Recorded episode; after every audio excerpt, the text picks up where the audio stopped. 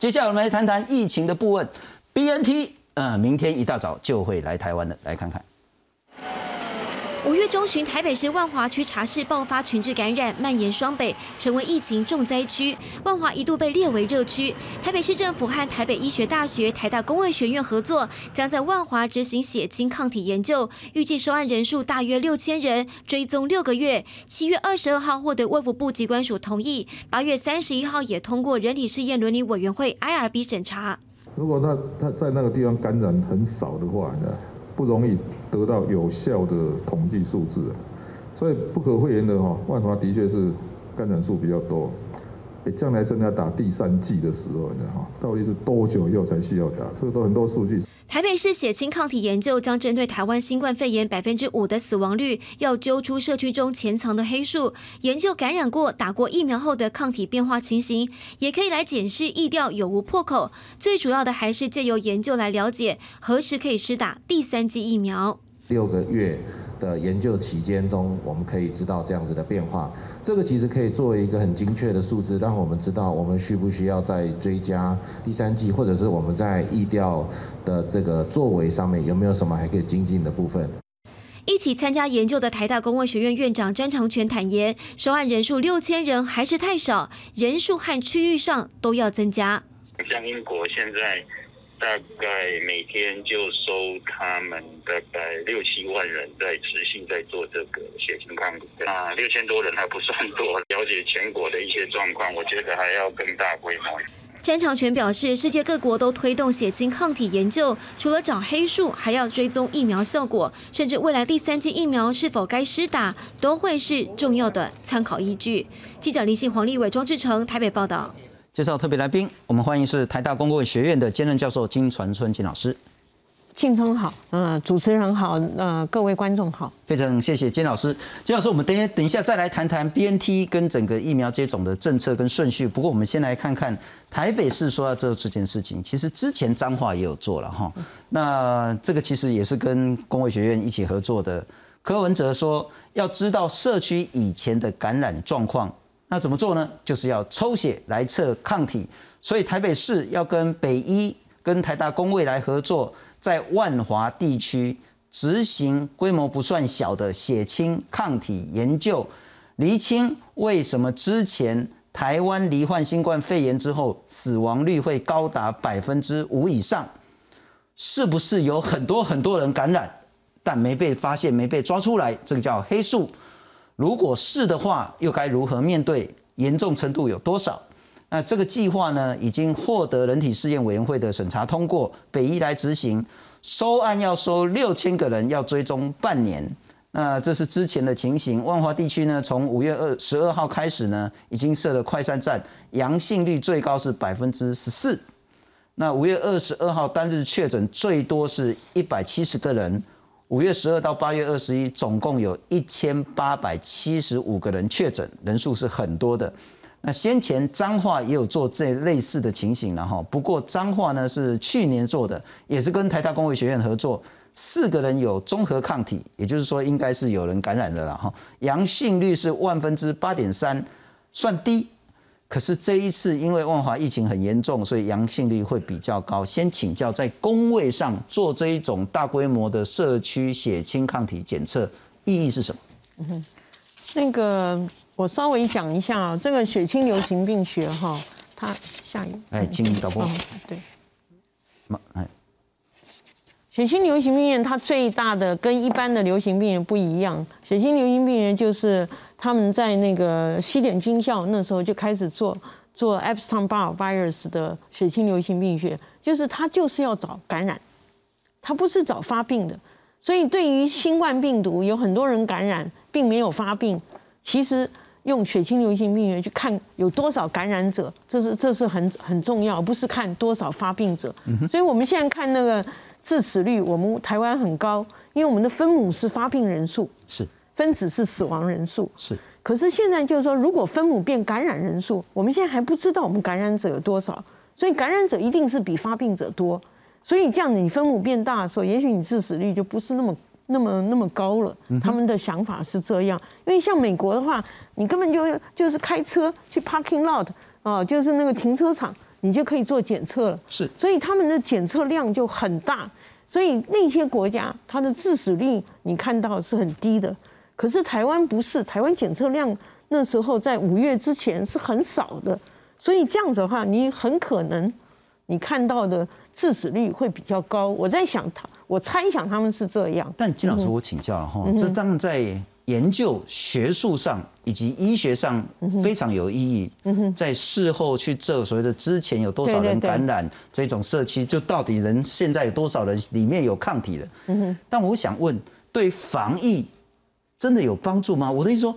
啊，这些人就算感染也没事啦，也都过了那么久了，对，过了好久了啊。可是有一个很重要的一点哈，就是说，像比如说我们以前做血清流行源去做 B 型肝炎病毒，因为大家都比较懂 B 肝嘛，是啊，B 型肝炎病毒你就会发现，哎，男生女生哦，这感染的时候差不多，可是变带源的时候，一到国中以后，女生的带源率就低了，男生的带原率就高了。后来他们去做老老鼠试验，好，那他们就发现，哎，荷尔蒙事实上扮演一些角色，就是说。为什么有些人会比较容易变带原者，或者是说我们说为什么有些人感染他比较容易发病，这些东西，或者是他比较容易感染，好，那他感染以后他的抗体高不高？那你这些因素可以看出来。就我那边就有想说，你可以探究危险因子和保护因子。那为什么有些人他好像接触这些人他都没有感染？好的，他都他并没有抗体阳性，所以他就是有保护。好，这这在 SARS 的时候，中国大陆就有做，他是做那时候他没有口罩，他是做很多层的，就是那个凡是戴很多层口罩，他就没有感染。所以你这样子的话，你就可以知道哪些是保护因子，哪些是哪些是危险因子，所以这是有帮助的。那另外一点就是，它可以测 IgM 抗体。是，IgM 抗体这个抗体它是比较短期的，所以你就可以知道在五六月的时候发生的时候，你的感染发生率有多少。那如果你去测 IgG 抗体，那 IgG 抗体是从过去一直到现在，所以你就可以看盛行率，也就是说，你可以，因为它有三个不同时间点嘛，刚刚你说它抽血，所以它可以看第一个时间点，然后它他们那时候盛行率多少，然后再过一段时间，然后再过一段。其实我觉得这次哦，因为 IRP 的关系，他现在八月三十一号才才才通过，他现在去做，其实这有一点晚。其实最好做是因为他五月的时候，五月中的时候那时候高峰，所以最好的时候其实是在六月的时候就去做，就是刚刚发生的时候，因为大家记忆还没有模糊的时候，是是是怎么在曾经去过哪里啊？哪是是哪里是高风险区？搞不好有一些高风险区没有没有当初还不知道，是。所以那些人感染，只是那些人没有发病。啊，现在你懂我意都稍微晚一点了哈。但如果最早做了，我这样子理解不知道是不是对的话，如果我们可以去做万华地区这个六千人或更多的这种血清里面到底有多少人有抗体，去推五月或六月的时候多少人被感染的，嗯，我们如果再更细腻的去做研究，也许我们就可以得到一些关键的资料，是男性比较多还是女性比较多？没有，还有就风险区在哪里？还有他们做了什么嗯，才会感染，或做了什么才没有感染？而？且可以对防疫那时候的帮助更大。嗯，但这些资料都可以作为接下来对，万一，但是我想应该很可能然后秋冬如果 Delta 进来，我们做整个防疫的一个重大工位政策的参考。嗯哼。可以做公公卫政策勘察，可是不要忘了这是阿法病毒，这不是 Delta 病毒，所以还是不一样。会有很大的差别吗？呃，会有一些差别，因为 Delta 传播更快。嗯哼，对，但我再请教那个金老师了哈，呃，这件事情现在是台北市比较急着做这件事情，嗯那是只针对万华，嗯哼，有特别的意义吗？就只是因为万华感染率比较高，其实我我我觉得这这个东西虽然是市政府有这个想法，我觉得是很好，可是这个东西对我来说，真正要做是双北一起做。为什么？因为你万华以后，你就万华周围的那些地区，什么永和、中和、什么树林、什么，那个都该做，都该做。如果真正要做，应该是也真正要花钱。所以这就是我们国家就是在很多规划东西的时候都没有一个全面观呢、我觉得还是还是应该双北一起一起来看呢、是是是，因为它的流行并不是到万华就 stop 在万华，如果就 stop 在万华，那你就做万华就可以了。嗯可是你事实上是是后来还波及到那个其他的地区。如果我们有印象的话，在五月的时候，当然最早是万华。嗯，可是后来万华的那个发生率，嗯，还有那个确诊个数呢，都已经低过新北了。对对对。但反而就是在中永和、板桥这边就开始涨起来，还有树林什么都上去。嗯。所以总之，这是一个重要的一个。非常关键的研究，这值得做。那要做，就是要更细腻的去把一些关键的资讯把它理出来，作为以后的参考。那最好呢是双北在一起做。其实我觉得这次我们国家重要的防疫政策都需要有这种科学研究的数据去做，去做那个支持，是或者是论证。那可是我觉得这些的研究工作，整个的策划，我觉得还可以更周延一点。是是，会让防疫。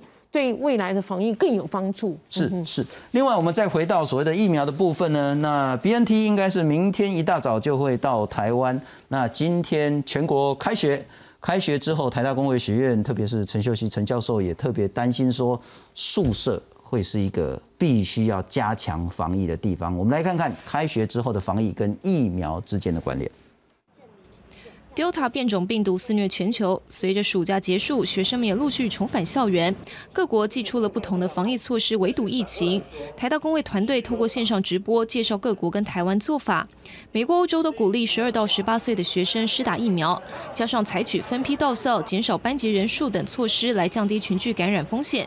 接下来大学即将开学，根据英国研究，一年级学生是使校内传播增强的因素，因此宿舍将是接下来防疫重点。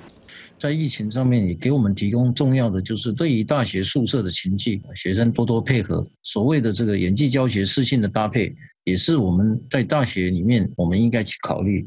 接下来，辉瑞 B N T 疫苗将抵台。英国针对接种辉瑞及 A Z 疫苗的医护人员跟机构著名进行分析，而年长者对疫苗接种后，面对病毒的抑制结合能力较差，建议对于未感染的年长族群，应该要提早接受第二剂疫苗。只接受了一剂的这个疫苗，它所产生的综合血清抗体，一段时间后就很快的下降，不足以应付这些病毒的入侵。所以这篇的结论是希望要能够尽早接受第二剂疫苗。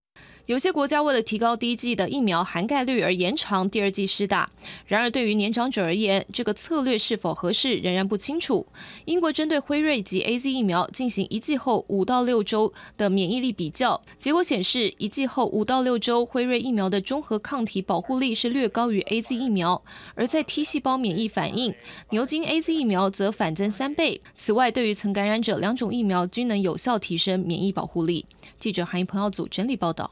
不过金老师，我还是请教您，阿法这一次看起来是控制住了，然后所以那个整个管制是慢慢的松，可是我们也担心，因为慢慢的松，因为开学，因为青少年，因为所有的年龄层的那种人跟人交往越来越频繁之后，万一再遇到 Delta，我们可能的风险会是在哪里？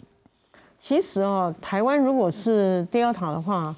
台湾还是会第二还是从外面外面进来啊？对，因为我看那个上次那个屏东控制的是不错，是啊，而且第一个他动作快，那第二个就是说屏东并不是发生疫情的地方，并不是一个人口就是密度高的，或者是人口往来就是比较多的地方。可是将来如果是 Delta，迟早都会进台湾，一定迟早会进台湾。可是进台湾有没有很早被发觉，那个才是重点。所有的疫情，如果你早期发觉，你其实都可以围剿住。可是呢，如果你今天对于一个病毒它传播很快的话，你没有早期发觉，那你就是一传一传一传五到六，或再传再传再传。所以像万华，我们看到的时候，他已经不知道传了多少多少代了。是。那那时候你要控制的时候，难度就高了。哦，所以所有的所有的传染病，对于传染这个传染率非常高的病毒，只有一个重点，就是早期侦测、早呃早期发觉，然后早期为，就是整个整个防疫就动作就下去。是是，不过金老师，我我再请教，我们刚谈那个社区监测是事后的，是现在二零二零年都已经到九月一号了，我们再差不多要去侦测五月那时候的情形，嗯哼。有没有一个可能，嗯哼。就是说我们现在在社区先布点，嗯哼，对、啊，我不晓得说是去看下水道，或者是说定期的这种人的这种筛选，或者是什么样的一个情形，也许医院体系或什么的，有没有可能我们明明知道 Delta 很可怕，嗯哼。但我们先在社区布点，对对对，也许很多的这些无症状传染发生了，但没有被抓出来，我们就侦测出来了。有这个可能性吗？有有可有可能。该怎么做？可真正做法哈，我我先先给大家看，就是现在是台北台北市，台北市，抱歉，我们稍微拉一下。对，台北市的那个医师工会哈，跟台北市卫生局是就 support 呃这个就是诊所为基础的这个症候群侦测。OK，那你可以看到。在在那个就是疫情开始之前，通报大概三万多个人，疫情三级警戒就下来，现在又回到两万多个，所以其实就是你刚刚所说的布点，其实台北市已经做了，哦，那只是呢，其台北市、高雄市也有，高雄市也有这个，都是经过医师工会的，是。哦，那然后就是诊所，嗯，那台北市是诊所，然后再包含那个联合医院，好，那你再去看下一章。嗯哼，下一章就会告诉你说，事实上呢，你在做这个东西，那你看它分的年层，学龄前零到六，那小学七到十二岁，十三到十八中学，对不对？然后大学，所以你就各年龄层，你通通都可以看到它，它的那个就是这个都针对新冠的那个那个病征来做的，所以接下来你就可以看到说，如果连续三天。都上升，那个红色有没有箭头？那就是上升。像四零区那边。哎，对对对，所以那时候你上升的地方，你就可以防疫机动队就可以去那边多多那个做筛检。OK，那你下降是绿色的，那你就可以发现，那这是中研院那个詹大千老师，他帮台北市建立的这个这个这个系统，所以你看那边就有一个 COVID-19，嗯哼。这个就是症状嘛，哈，左边这个 asthma 是气喘，对对对对，就是如果说气喘或是其他的这些，这个是胸痛吗？对，就是如果说胸痛、气喘在临床上诊所看到说，哎，这个症状有上升的情形的时候，就要赶紧去通报。嗯，他那边也有一个 confirm 的。就是确诊的 COVID-19 是嗯下下一条下一下也有。换句话说，透过所谓的诊所系统、医院系统，我们就可以先及早侦测到。对对，其实我们在二零零三年 SARS 之后，我们跟疾管署合作，呃，推动了医院的急诊的症候群侦测。那上次。呃，就前几次在那个有话好说的时候，是我有讲，所以全台湾的医院都有这个急诊症候群政策。嗯哼，那刚刚那个是台北市的，针对台北市的他的诊所的症候群中政策。是，而且台北市另外还有一个校园，嗯哼，校园就包括幼稚园、托儿所、小学。是，那个那是为了藏病毒，全部都有一个传染病症候群政策，所以那个是台北市。呃呃，台北市好像还有，呃，台东也有哈，就是有有有几个县市他愿意做，那时候就就推动了。可是有些县市去跟他讲，他不愿意做。不过我想现在有新冠来了，可能大家兴趣都比较高。了解，换句话说，其实我们还是可以提前做很多很多的这些准备。布点的。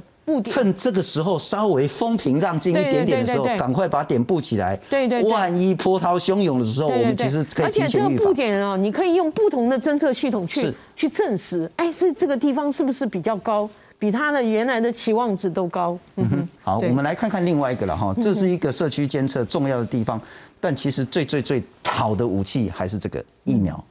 我们来看看，现在看起来打第一剂。前几类的施打情形都还不错，呃，这个统计是国家高速网络计算中心所做的，这个算到昨天呃前天八月三十号为止，那医事人员第一类呢几乎打了百分之百了。